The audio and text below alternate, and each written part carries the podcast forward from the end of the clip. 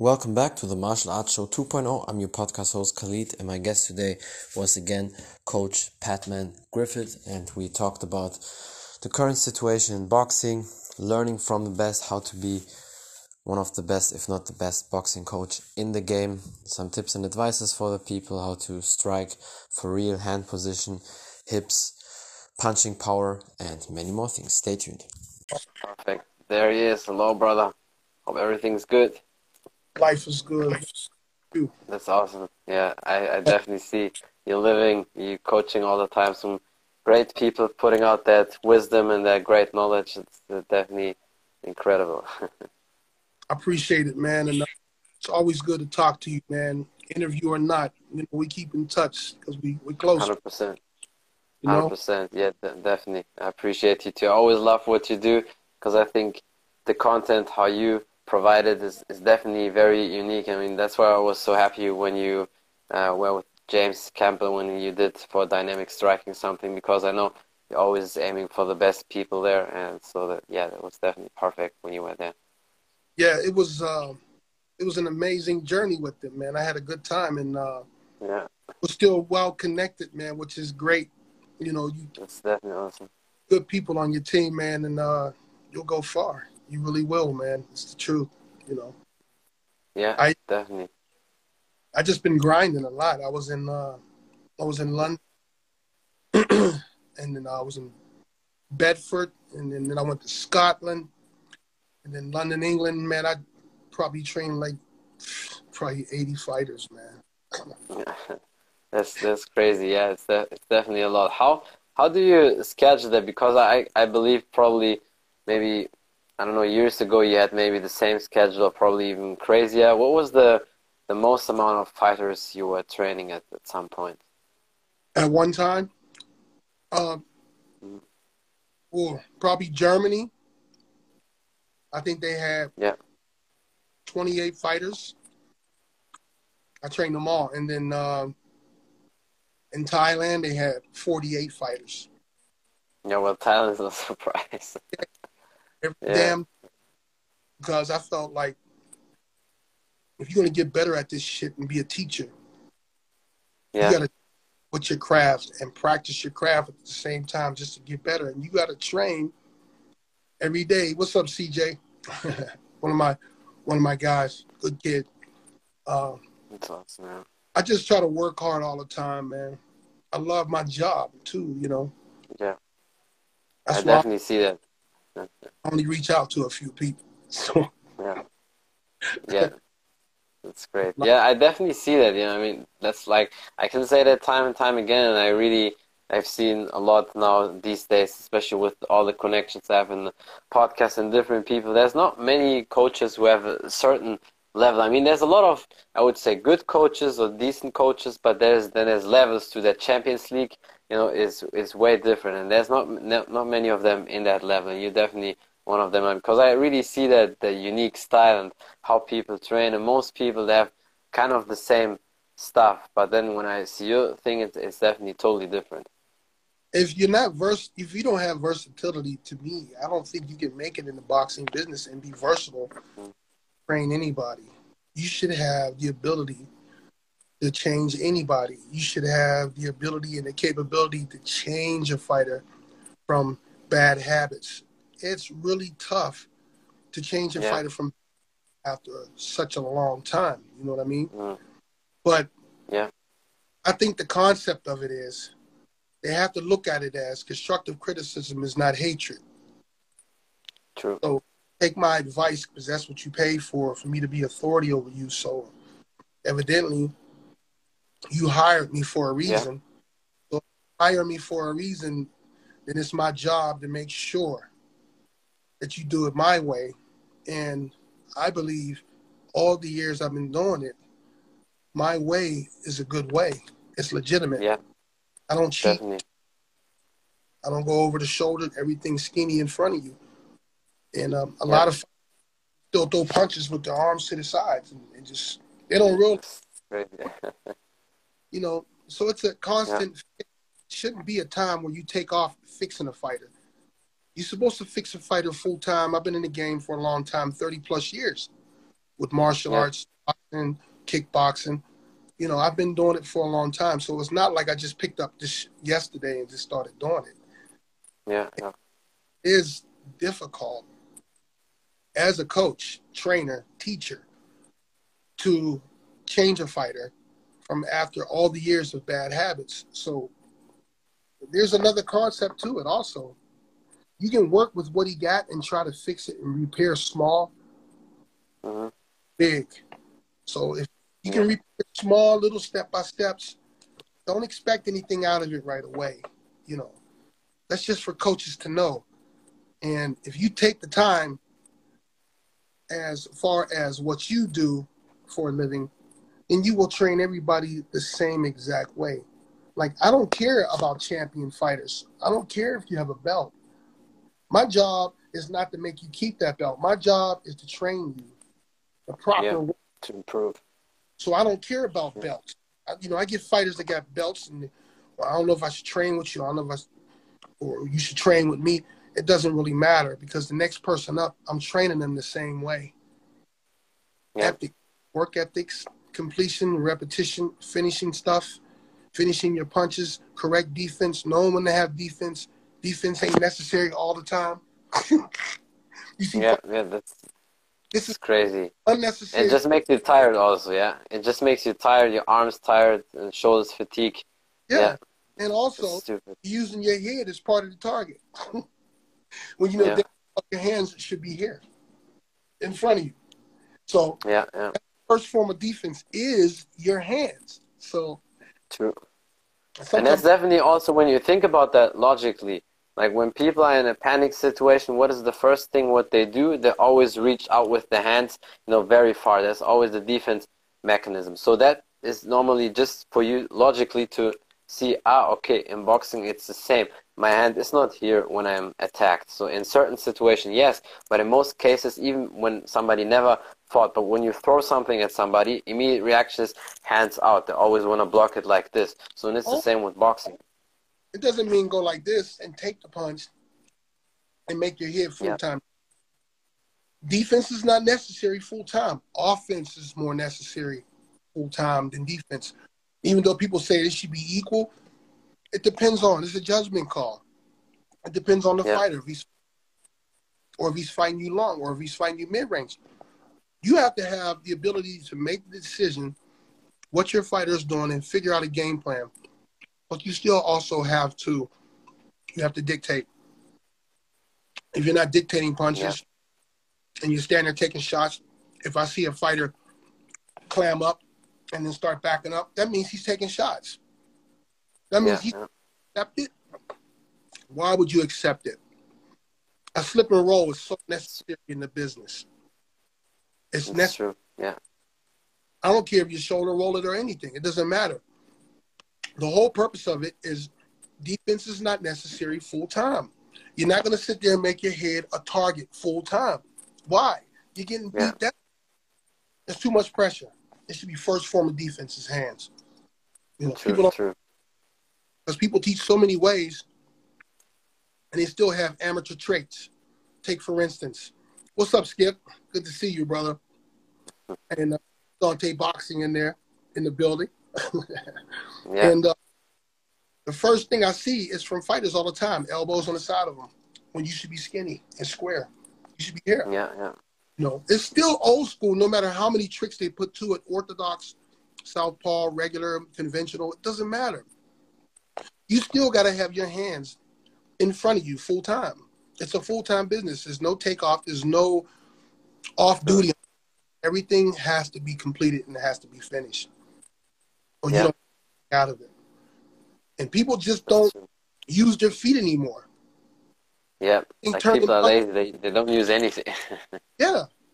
And people don't even like use their feet anymore to turn the punch. You turn a hook with your completely right. The hook and reach out and there's a there's a twitch you gotta have. You can't roll the shoulders. Yeah. You twitch. If you ain't got a twitch, if you just rolling the shoulders and throwing punches and you're not doing this, you're in trouble. Yeah. You're in trouble. If you look at some of the fighters that are champions, and there's a lot of them, they have a lot of fights, but they don't have knockouts. That means yeah. power between no power between the shoulder and the hand. The power between the shoulder and the hand is the ultimate mechanism to have any power. And your feet and your legs got to be pure muscle when you do everything. Nothing should be loose. Every time you throw a punch, it should be a tense situation. Muscles, muscles, muscles. Yeah, yeah. But you, you know, it's different because people train different. I learned from That's a few, true. but what they had also, I feel, wasn't enough providing for me. I said I had my way, so I started watching a whole bunch of films. I, I, I watched Earnie Shavers all the time, still Jersey Joe Wilcox all the time. I, I watched them type of fighters because they had the most awesome twitch. Marvin Hagler, Sugar Ray Leonard, yeah, yeah. Tommy Hearns. Great, yeah. They had the amazing. They had the most amazing twitch, and for a big man, yeah. And Earnie was probably one of the really hardest. I mean, Muhammad Ali, you know, he, he said he was probably one of the really hardest puncher, and uh, you know, he said he did one exercise with the sledgehammer, like that, that really developed his his power, you know, for the knockout. Yeah, it makes the shoulder twitch a lot better because you're slamming and catching, slamming and yeah. catching, slamming and catching. That's everything. You can't you can't roll the shoulders when you throw punches. You need to twitch the shoulders. Mm-hmm.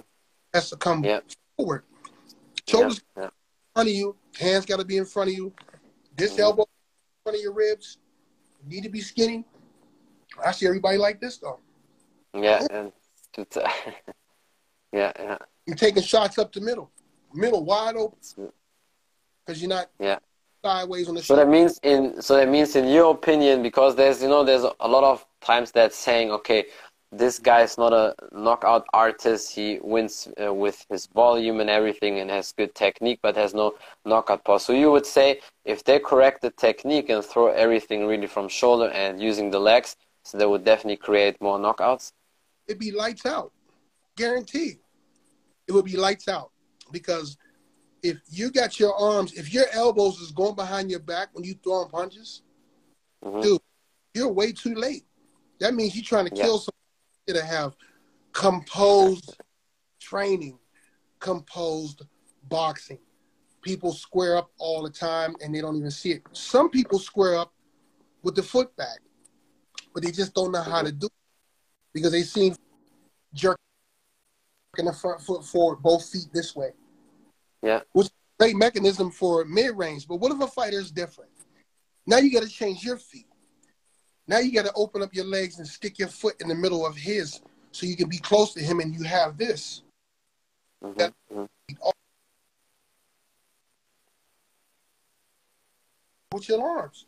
So you just can't yeah. go, you got to go, let your arms stay there so you can fire on the way back and you still have that space. A lot of them don't even know how to do it, like throwing in an example of throwing the left hook. The left hook yeah. is a has to slide out and then turn. Everybody's going like this. Wait, look, you can't even yeah, see it. Then it comes in the picture. And look, nothing even turns. Yeah, no totally turning, and you wonder why you knockout power. All I can do is correcting it, keep fixing it every day. That's that's my job as a coach. A lot of coaches lose faith and thought process of what they really are. Just because you're a coach doesn't mean even if he's a pro fighter, even if he's an elite amateur, if he, if he is a, just an amateur or a novice, if you don't catch him from the beginning, it's tough. I see a lot of people yeah. throw a straight and then they throw a they throw a jab and then they throw a straight and they stomp their foot. They stomp their foot into throwing the jab and the straight is the same length. If you roll the ankle, it'll be it'll be longer than the, than the jab. So there's no why That's you true. throwing equally. One should be yeah. touching as a guy, the other one should be going through. And so I see different things true. all the time. I yeah, I mean, I can definitely see that what, what you see probably because you have a lot of experience and see different things with, with all the people. And it's very interesting that most people, and even at the elite level, you know, they do kind of the same mistakes all the time, time and time again. Oh. Of course, there's different variations and they can still win because they have other methods and whatever. But it's very interesting to see that even at the highest level that people do kind of the same mistakes like like some beginners do. Yeah. And also, Cliff, you notice when I do pad work, I walk backwards normally, holding pads. Coaches don't Yeah, even yeah. do that anymore. They don't even mm-hmm. walk their fighting because they don't have that method of They're just staying and doing this. Their legs along with their hands. It's two personalities. Just walk and do Yeah. pads. Walk pads. Do what you're supposed to do. And that moves the fighter mentally, smoothly, instead of throwing it and then running off and tell them to come and get you. A fighter got to learn how to be a walk down person with punches. Yeah, You throw one punch, you still need defense. You throw two punches, you still need defense no matter what you throw. But in the same mechanism, if you throw a one two, why should you throw a one two here and have this way back here? It should be in front of you. Yeah. Boom, boom. They should be close together like a little small machine gun. Pop, pop, pop, pop. Here's the work. and I come back. Yeah, So a lot of them don't get Yeah. it, and it's tough. And uh, like I said, I see Anthony Joshua. He does it a lot. He's I don't know if he's getting a little better. I've seen a little bit of footage, but when he throws the uppercut, he's still right here. He's still right here. He should be right here, not here. he, he probably relies too much on his muscles and his power. That's it. If I Yeah. was him, I would change my weight program. Bench press the bar. Yeah. Do do five minutes. Five minute. Don't count the reps. Just do five minutes bench pressing the bar. Let's see how well he would do. Yeah. Because that is really the key. to That type of training. If gonna, That's true. Yeah, even uh, Laila Ali said he probably needs to change his uh, conditioning, his weight training because it's too much into the modern weight training. you can't be bulky and knowing this shit. And he looked like he might stretch a little, but he would be better off with less weight. Yeah. better off with less weight. And he would be So I think maybe if he would be like 240 or so, with his height would be probably good because he's six six, I guess, or so, six Yeah, seven, something like that. So yeah, 235 is move around weight for a big guy like him. yeah, yeah. 250, 260, you ain't too much. going anywhere. You gonna sit there and eat that pizza. He Yeah, yeah, that's true. Because actually, it's very interesting that you said because if I think about that, if we look in the history, all the great heavyweights and and all of them, you know, when they Sure. were in great shape, they, they were never like 250 or so. They were all like between 220 and 240. yeah, So it's yeah, that's just like with um, Tyson Fury. Tyson Fury is a heavyweight with light heavyweight hands. yeah, yeah. He's out here. Pop, True, pop, true. out here. He don't touch you back Yeah. here and be this small. You never see him dig to you tight, close. He'll dig to you from a space, a distance, because he knows Yeah. he can get a shorter distance out of his hands if they're in front of him. He's not going to have to have much work to go bop, bop, and you're right in his face, and he's way back here. Yeah, All he's doing is turning his shoulders. And come on, he's he's the best at it. And truthfully, That's I don't true. think he has a chance. yeah. I don't I don't think Dillian Whyte has a chance, honestly. Yeah, I also know. I also think so. Probably, I don't know. Maybe he can stay a couple of rounds, but I think if Tyson Fury wants it, maybe second or third round, we'll finish it, something like that. Tyson Fury got a decent chin to take punch a few times and been on the canvas. I Yeah, don't think Dillian true. that Wilder has. Yeah, true, true. True. know- Wilder has- definitely has more punching power than Dillian Whyte, so I guess, yeah, there's no chance for him. body. Just another body. I would Yeah. say Dillian Whyte won't last more than six rounds yeah, I definitely agree. I think so too. because Yeah. Fury's a touchy. He'll touch you with the jab, Sure. touch, touch, and he'll irritate the shit out of you with that jab. Then here comes Yeah. that. He got a nice straight, but he got a great hook. He got a great Mhm. hook. The man's versatile. Yeah, that's true. regardless of what his body looks like. It doesn't matter. You Yeah. know, this guy in there that knows how to turn his body and tweak everything. World, That's look out. You better Yeah. look out. Throwing heat. He's going to throw heat. So. Hundred percent. Yeah. And hundred percent. Yeah. And uh, a friend of mine, he said, remember also Butterbean. You know, he was Butterbean was definitely yeah, legendary. He was a corner thrower. He was around the corner thrower, but he was yeah. market. He was marketable because he was huge. That's true. And when you yeah, see something yeah. that, whoa, look at big guy. Yeah, yeah, that's exactly. Because he well, never really fought at like a crazy, you know, um, elite level. I think he was also world champion also, but you know how it is with boxing. There's so many different, you know, associations and everything. So I think he won something, but it's not like something where you consider, okay, that's yeah. that's incredible. Champion at the time. Too many people in the division that fat. yeah, yeah. that's definitely true. Yeah. he was a big guy. He's what, 360? Yeah. What, yeah, yeah, he was like definitely yeah, and and he's not that tall. I mean, I I was reading he was like five eleven or so, just you know yeah. something like that, six foot or so. Yeah, definitely not not tall, which is great. Why I like that's why I like the weight that I'm out. I am now, because I was two ninety. Yeah. I was solid. I'm two thirty five. I'm two thirty five. Well, that's now. good for that. That's good for your height. I mean, I I see that. I saw like last couple weeks when I saw the views, like like damn, what's what's happening with this guy? Like all the muscles, you know, coming out, everything. Yeah, it's definitely perfect. yeah, no more muscle beach, man. Uh, uh. No, but you, honestly, your your shape's definitely like incredible. Abs coming out. I mean, chest and arms, shoulders were anywhere always there. But yeah, you definitely developed very well, which is great. And also, people don't need to forget because sometimes people think probably you're, you're 35 or so, but yeah, yes, definitely yeah, your shape's it's incredible. Definitely big respect, brother. Honestly, that's that's awesome. Yeah, yeah. man. When you coming to uh, Vegas, man? yeah. when you coming, man? I mean, like I think this year or next year, definitely, like because it seems like they ease down with all the travel restrictions. I think this or next year is definitely good timing to do some stuff, and I definitely have to come because like it's overdue now. Like so many people from the martial arts community and all these UFC coaches they ask me saying you have to come. That's that's done. I definitely have to come now. Like it's it's it's over now. you know I'll treat you. I can't wait. I appreciate man. you. Always. I appreciate it, brother. I appreciate it. Yeah, definitely. Because I think we definitely have a great time there with training and everything. I mean, people always think about Vegas, the the partying, gaming time, but honestly, in, in terms of you know sport, especially for boxing and everything, like Vegas is, is like really it's good. I mean the UFC has the Performance Institute there, and boxing is also very heavy there. So just you know for athletic uh, stuff and martial arts, you know Vegas is definitely awesome. Yeah, it's not always about the casino. We have regular lives yeah. out here.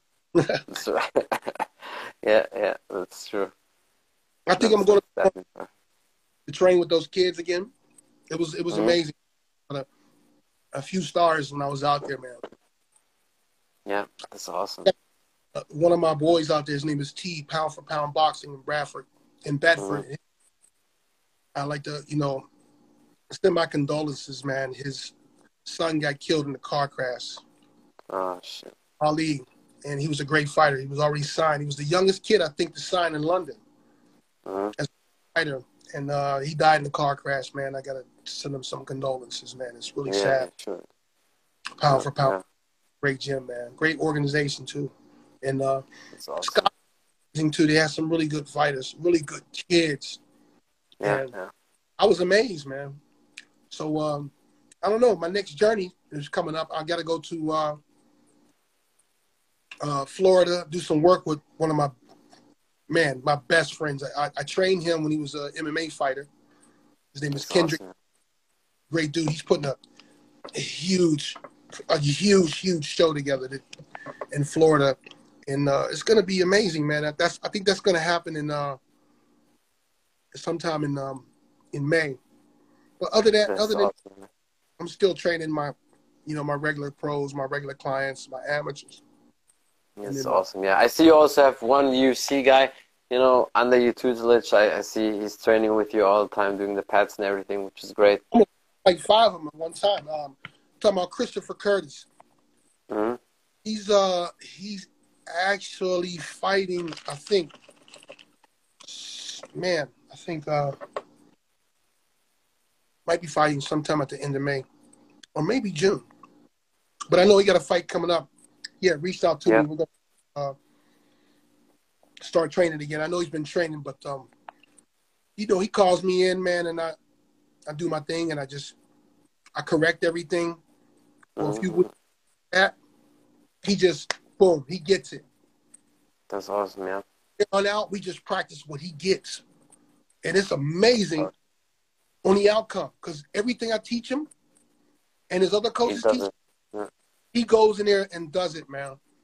And I have to show respect perfect. to coaches too for letting me come Yeah, in because I'm Of new, yeah.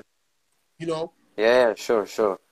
But, But you know, you know what? Some that's that's something when when a coach is great, and it, it was the same with with um, Khabib's you know coach. Like the his dad, he he you know let Javier Mendez train his son, and he totally knew. Okay, I know this coach is great. Even if I'm in Dagestan and not there, I know he will take care of my son and do everything good. And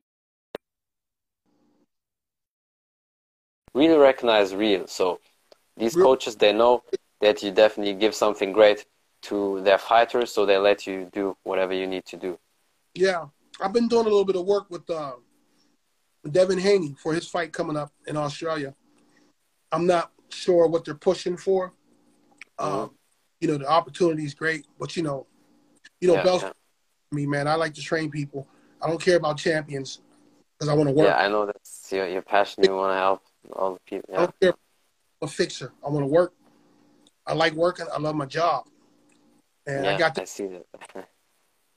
you know what I mean. So I'm doing something right, and uh, Hundred percent. I mean, always when I talk to you, like I'm always fired up. I feel like okay, I definitely need to double all the things I do. Like the energy is even higher and everything, which is perfect. I would definitely transform that for tomorrow because that, that always gives me a lot of great energy talking to a legend like you. In my opinion, you're definitely a legend in the coaching game. So that, that's definitely period. always, brother, always, man. They work hard, man, all the time. yeah. They put the time in. Whatever I ask them to do, you know, always in the beginning when it comes to fighters, man. I see Italy in the building. Combat gear, I see you. And uh, every time, you know, I work with them guys, I give them more tasks, more exercises to do, Mhm. and they overcome. Yeah. Completion and repetition, to me, is everything, bro. Everything. Right. And uh, you know, I've been a, I've been a trainer for a long time, man, and I've been in the business for a long time, and I have no complaints where my career is at. And people always Yeah. say, "Bro, how come you ain't training this person, this person?" Because I'm a worker. Yeah, and sometimes you know it's not that that cool, or you know people think, oh, because you don't train these twenty top stars or these mega stars, you know. Sometimes because everything that comes with it, a lot of people don't understand it. Let's say you'd be Canelo's coach, but all the things around and everything, people don't see these behind things. It's not just that they can focus only on the boxing. There's a lot to the TV stuff, promotion, whatever. Thousand managers that wanna, you know, split in and do some stuff. So sometimes it's not that that great, you know, having that. It's very hard. It's it's very rare. Like I think one of the few guys who can definitely, or he did it the perfect way was Khabib when only his dad and his coach from AKA, and that's it. Nobody could interfere. Because normally it's very hard. These big stars, like thousands of people, they want to interfere and they want to separate the coach from the athlete and stuff like that. So it's not always that easy. Yeah, like I like I like I just said too, man. I don't care if you're a champion or not. Work ethic is everything. You yeah, wouldn't be yeah. you wouldn't have got this far. You wouldn't be a champion. So if you if somebody pulls me in, I'm looking to make them better than what they are. I'm not there just to train you. I'm there to make True, you better. And if a fighter can't understand that, then there's no sense of That's working with. There's no yeah, sense of work. You know, because I'm all about work habit. I'm all about teaching. I'm all about Yeah. repetition. I'm all about True. completion. If you can't finish punches and put your hands in the proper place and have correct defense, then why are we still here doing it over and over and you ain't getting it? Then it's a waste Yeah. of time. It's a waste of my time and yours. Then True. if you're paying me and I'm working harder than you, then I'm making nothing. That's true. Yeah. I'm making absolutely nothing. I charge Yeah. a fifty dollars an hour, and people will complain. I'm like, whoa, okay. Well, what do you know? Basically. Exactly. Yeah. So here I am, Yeah. hour and a half teaching you shit that you didn't know. And I'd rather be that type of coach, teaching you things you don't know. Give your ass something to work on instead of doing the same garbage over and over. That's not going to always work for certain fights. Yeah. You're not gonna you're not gonna be successful with certain fights because you didn't work a certain ethic or work a certain way. A fighter, a coach has to be able to change you to adapt to whoever you're fighting. True. A, Yeah. coach look at film full time and say, okay, boom, I see what's going on. I know what he's doing wrong. I know what's going to get you to. You can't if you can't like consume that concept of me fixing you for a reason, and you can't get it, and you don't want to get it, then I shouldn't be training That's- you. True. Yeah. It's a waste of time. Right. If you're going to go back, well, we didn't do it this way, we didn't do it that way. My other coach taught me this. Where is that other coach right now? Yeah. Where you you want him back so you can go back and do the same bullshit you was doing that didn't get you wins or didn't get you knockouts? True. So- yeah. Want to make changes is mental. Constructive, 100%. not hatred. Anger Yeah, has yeah. anger has no energy. You're gonna be mad That's doing, true. I'm sorry. You just ain't be mad. If Yeah. you say. Oh, damn, I got this, coach. I got this. That's what I want to hear. No, no, coach, let's do it again. I got it. I promise. I got it, coach. That's what I want to hear. I don't want to see,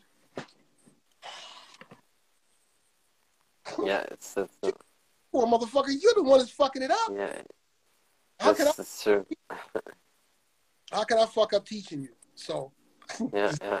I think a lot of people they need to appreciate that because sometimes, like, and I told that many people also with some different coaches, because because of the distance and everything.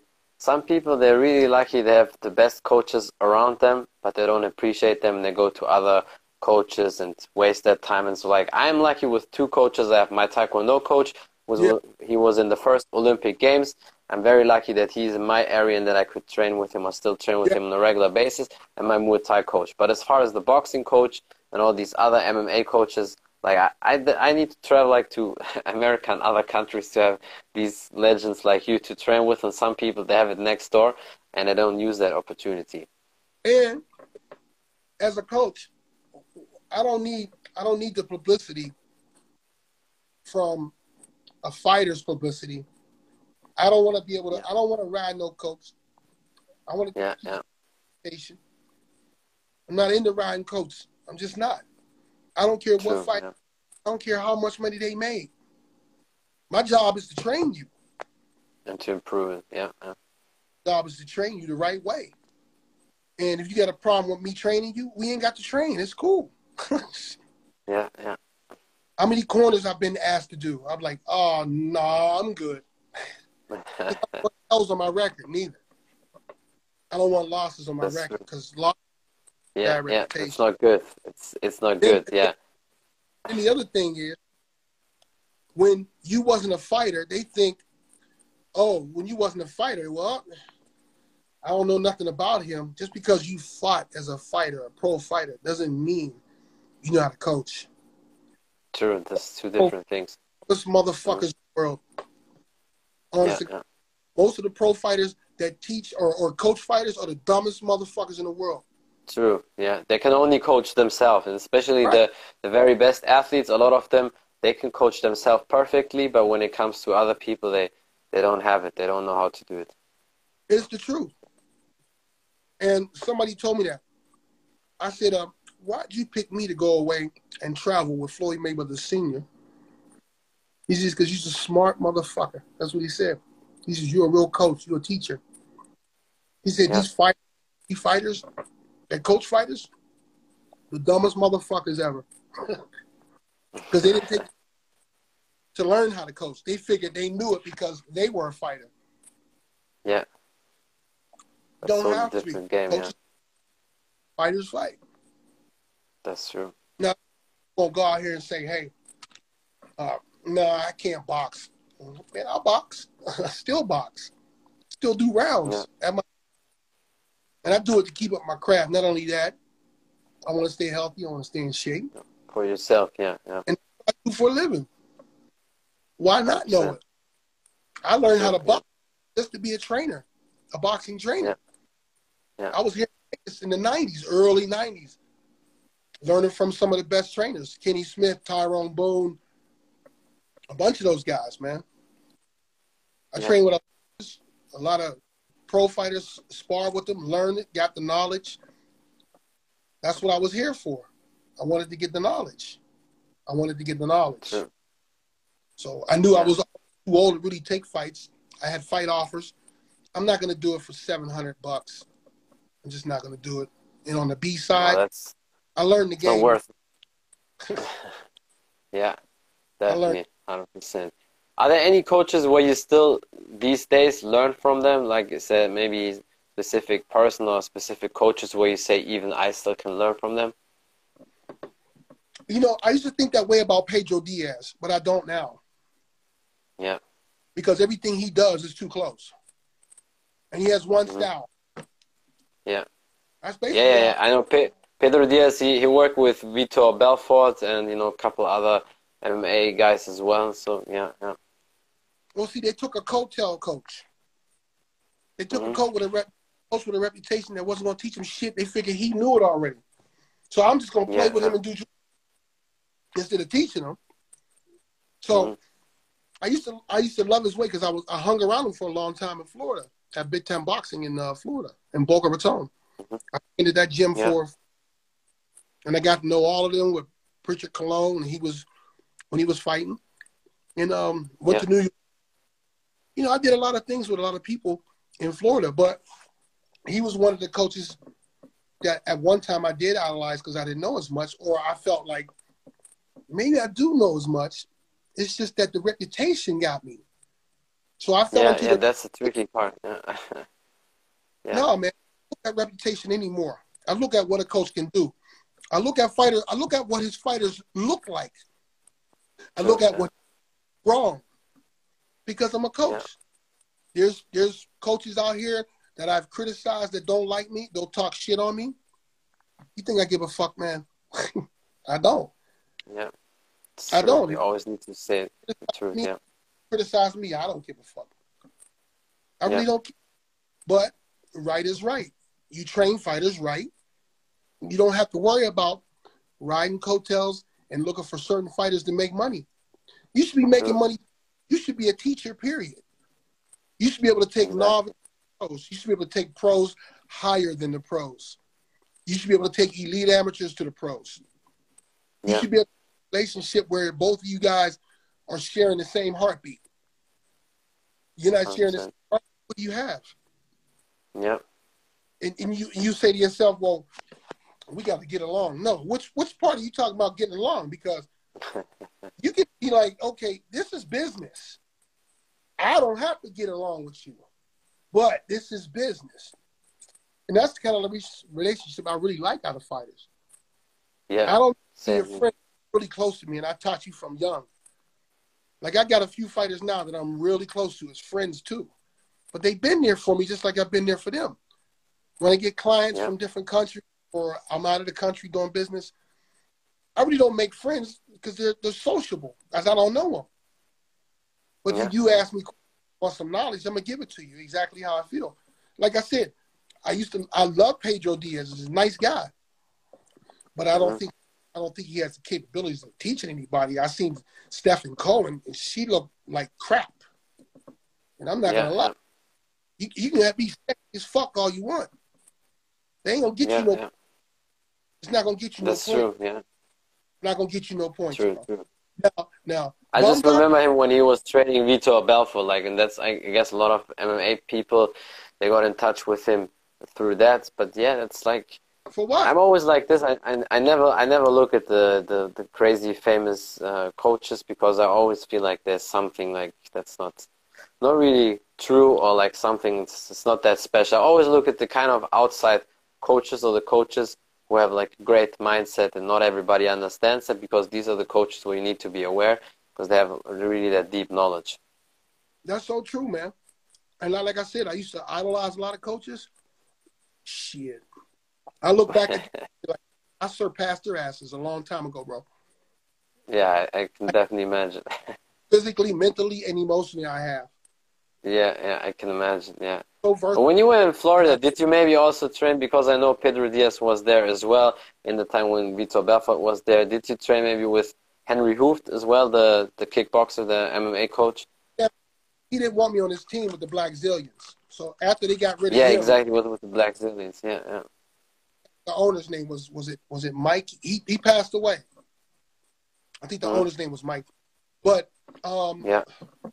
Neil, he's like one of the greatest uh grapplers, wrestlers, you know, in in Yeah, yeah. USA. And Neil connect, connected me with the Blackzilians. I said, damn, they got everybody. I was getting a week. Yeah, yeah. It was like 30 fighters.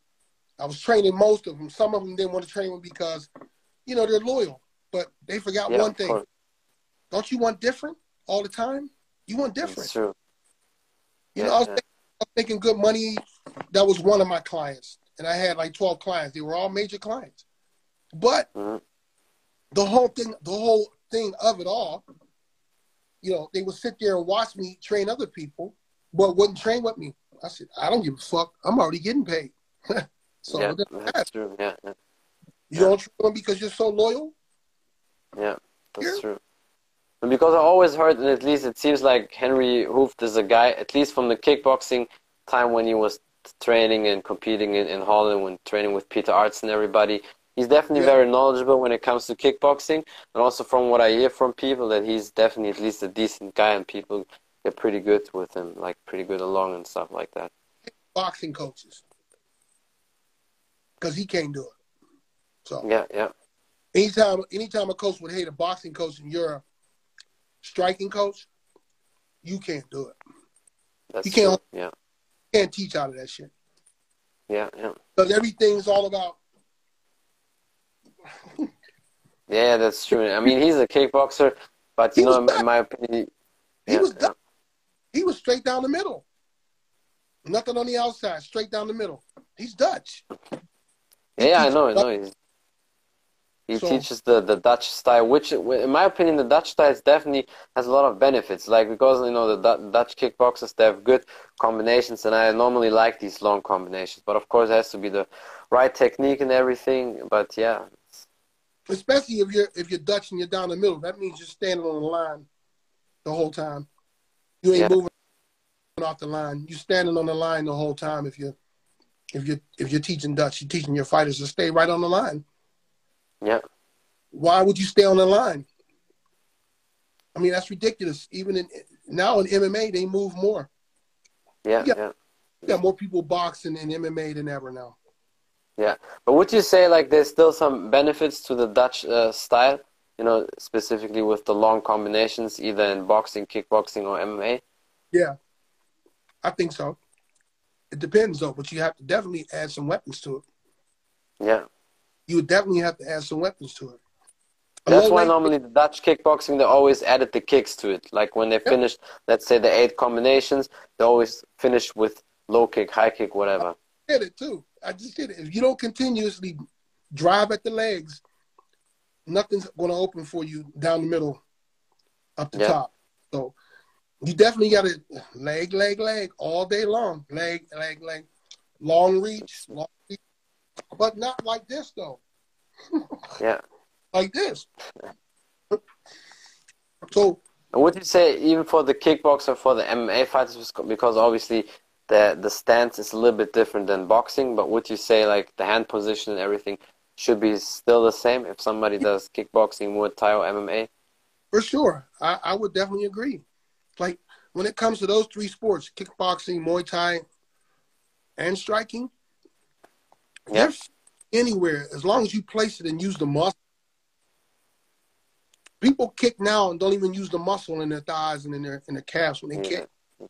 That's crazy. Yeah, they just That leg just that you has to be strong as hell when you take a kick. Yeah, true. If You need to feel like a piece of iron or so. Yeah. you know I was getting ready to say it, right? I was getting ready to say it too.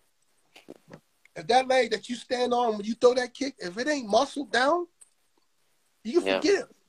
Then you have no That's control. Down. Yeah, yeah. You have no control coming down.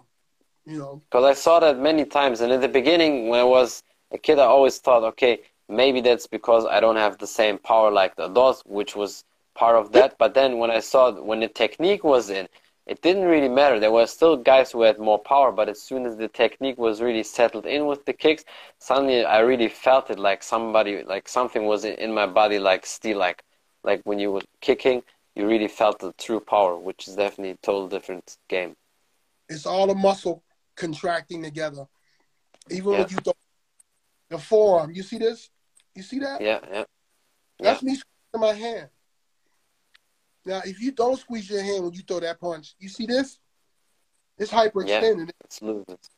True, Uh, true. It's not That's when the people injure. Yeah, the muscle has to contract. yeah, yeah. If it doesn't, hyperextension is a bitch and it hurts.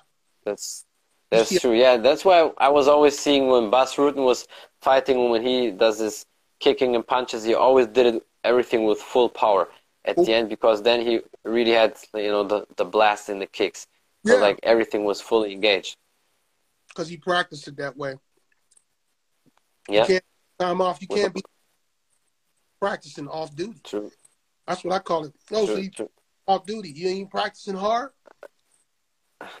Just gonna play around with it. You ain't gonna do it hard. You, you just gonna Exactly. Yeah. yeah. work on going ham. on- And it's Yeah. not ham goes the easy for you. true, true. Hard, you know, And plus, it helps you with the conditioning because a lot of people, you know, they get tired because they're not used to that. But when you do rounds like like ten minutes or so, really hmm. hard punching and kicking and everything, then you definitely condition and you have that cardio. listen. Today, my guys they sparred five rounds hard. Yeah. Got done. They did ball squats, five minute ball squats. Five minute ball squat. Like they did three rounds, five minute ball Yeah, squat. yeah, After that, they did ball slams for 10 minutes, just slamming the ball at each other. 10 that's minutes. awesome. After that, they threw the ball to each other on their knee. 10 minutes. Yeah. If you can't go longer than, you got to be able to go longer than five minutes, whatever you do in this business. You don't condition yourself as a fighter using your rounds, what you do, then how the hell are you going to last three minutes or five minutes or two True, minutes? yeah, amateurs come in, you got to train them for three minutes around so they can be better at two minutes around. true, yeah. I tell Exactly. fighters time, oh, you're wearing yourself down. Take a 30 second break before the 30 second break. And then that last 30 seconds, when before that bell, that's when you go ham. So take your break 100%. before your 30 second break. Yeah, Do in the mix and not lose points and somebody not gain points on you. So yeah, it's yeah. mental concept of it too, man. You know, people are different. They train different. I'm just That's a group. true. I put myself in a position to be better than better. And that's what I want Yeah. to be, better than better. I don't And care you are who, definitely that's definitely true.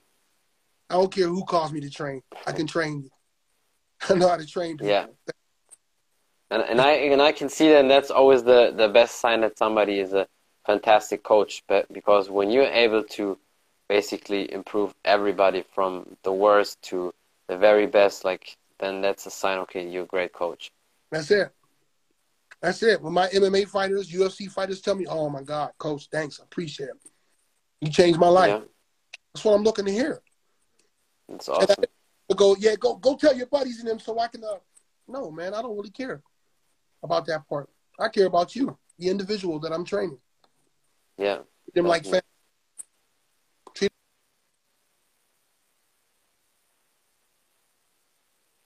Hundred percent. And you definitely Yo, improve man, a lot of people. I see I see that. huh? I said I, you definitely improve a lot of people because I see that. I can even say just from watching your videos when I adapted a few techniques definitely helped me a lot and I was, you know, developing even more power in the hooks and everything just from watching your videos and practicing and practicing. Well, I'm I'm a fan of the ten thousand repetitions because I feel like that's the best one. It sinks in my body in and that, that's perfect. It works. Yeah. Yo, man, I've been, doing it for, I've been doing it for a long time that way. Yeah. And uh, I said to my my my little upcoming pros, you know, one's a grown man, he's forty. Damn, he looks Mhm. good. And the other kid, he's like, you know, twenty something years old. Man, they go at it. But not only that, I was so proud of them because I said, hey, we can go to any gym now. We can go to any gym and I'll be I'll be satisfied with it. I won't feel I'm pressured. I don't feel like I'm pressured bringing them there. No, their confidence to me is high enough. And I got confidence awesome. in them. For me to say that to them, and they're probably on here, you know, because they were on here before, and I was like, Yeah. Yeah. really? Yeah, yeah. We good enough to go to another gym and work with other fighters. That's awesome.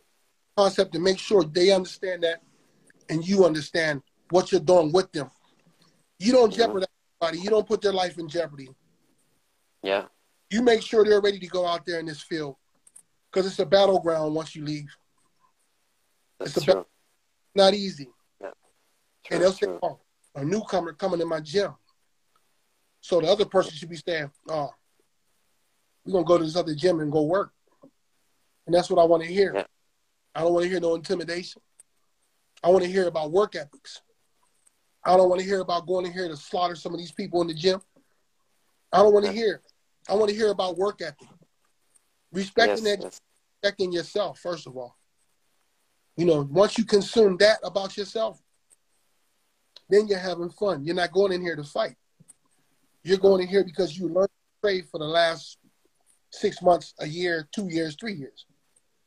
However long it takes, now you can move forward with it. Like he's been getting Yes. fight offers, but they just ain't been what we're looking for. We want to take the fights, but then they say, no, we don't want to take the fight. I said, keep training then. Because the better you get, the better fighter you'll get, and you'll make better money. 100%. You don't, Yeah. have to, go- you don't have to go to Mexico and fight and have like an amateur pro career turning point, yeah. yeah. which I don't, I don't, I'm okay with that. I'm Mhm. okay on that. But I feel that That's you what I the right way, Yeah. you don't need a cheat sheet. You don't True. need a cheat sheet. You don't. If you're gonna fight, you're doing this for a reason. Then take the fight, win, lose, or draw, and you give it your all. Don't look for certain ways to come out of it. Like, yeah, I got an advantage. I'm going to win because that doesn't make you a real fighter. Doesn't make you fighter if you go over to the Dominican Republic and fight somebody that's a, that's a cab driver and he's a cupcake. Yeah. and you just have a record of 20 and 0, but in, in fact, yeah, you, you're not really. Nobody knows Fight. none of the mother fought. Nobody knows the people you fought. You don't even That's know the true. person. That's But- true, yeah.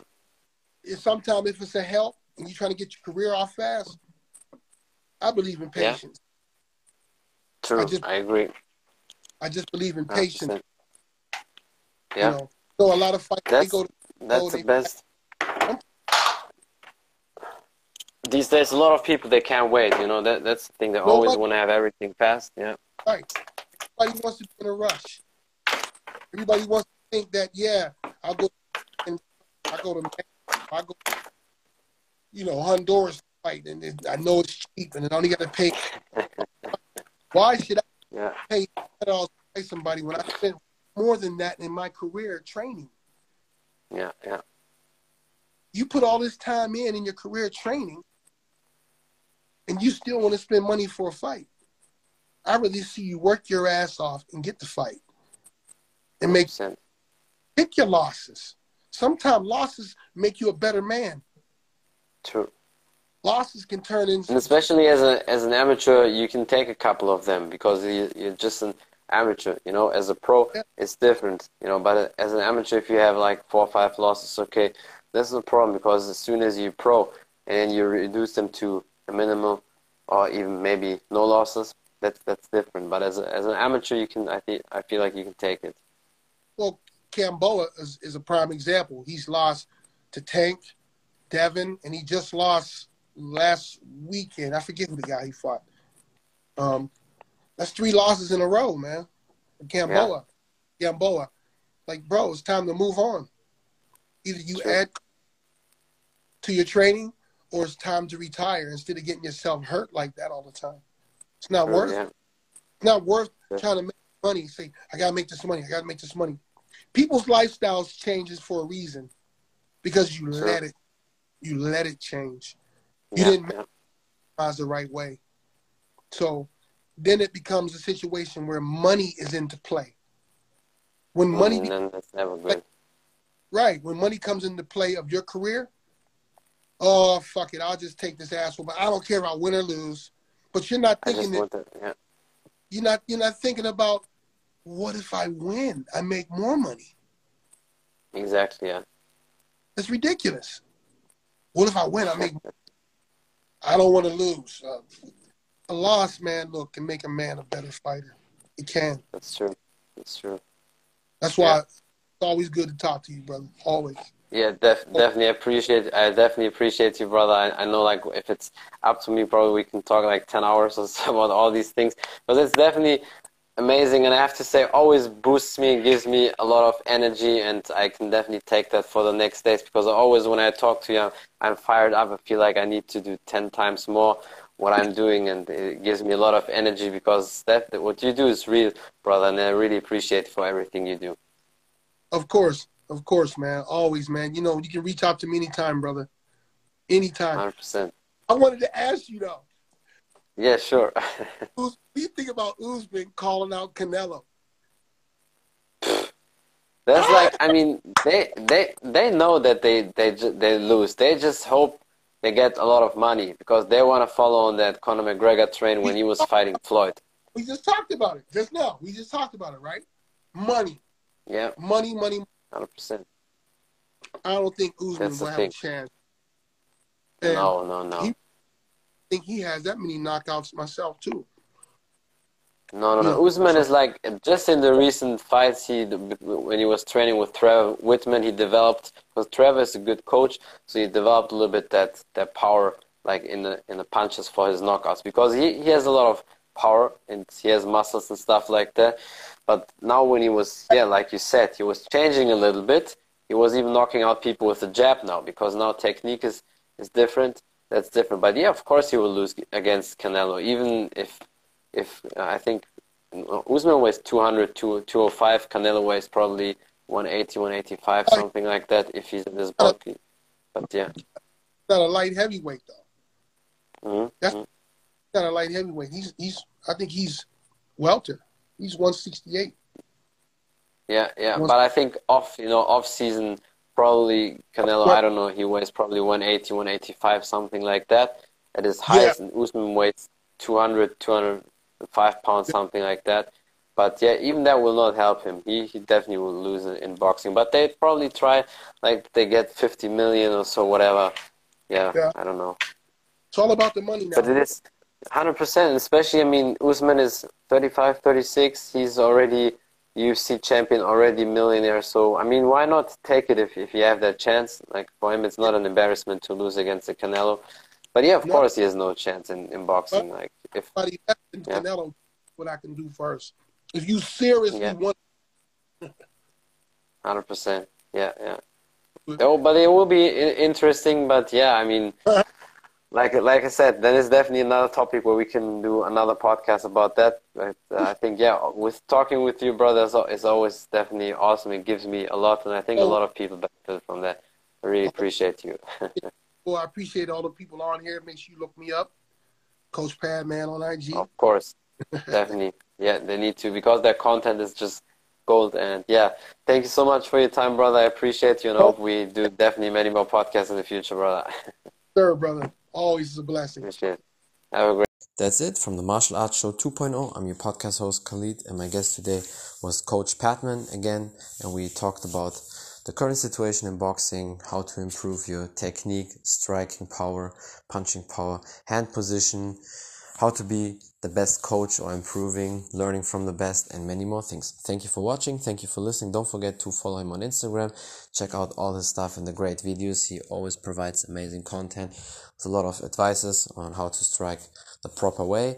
And yeah, if you want to know more about the podcast on Spotify, iTunes, and all available platforms, just type in the Martial Arts Show 2.0 and you will find me there. Thank you for the support. Until next time, bye everybody.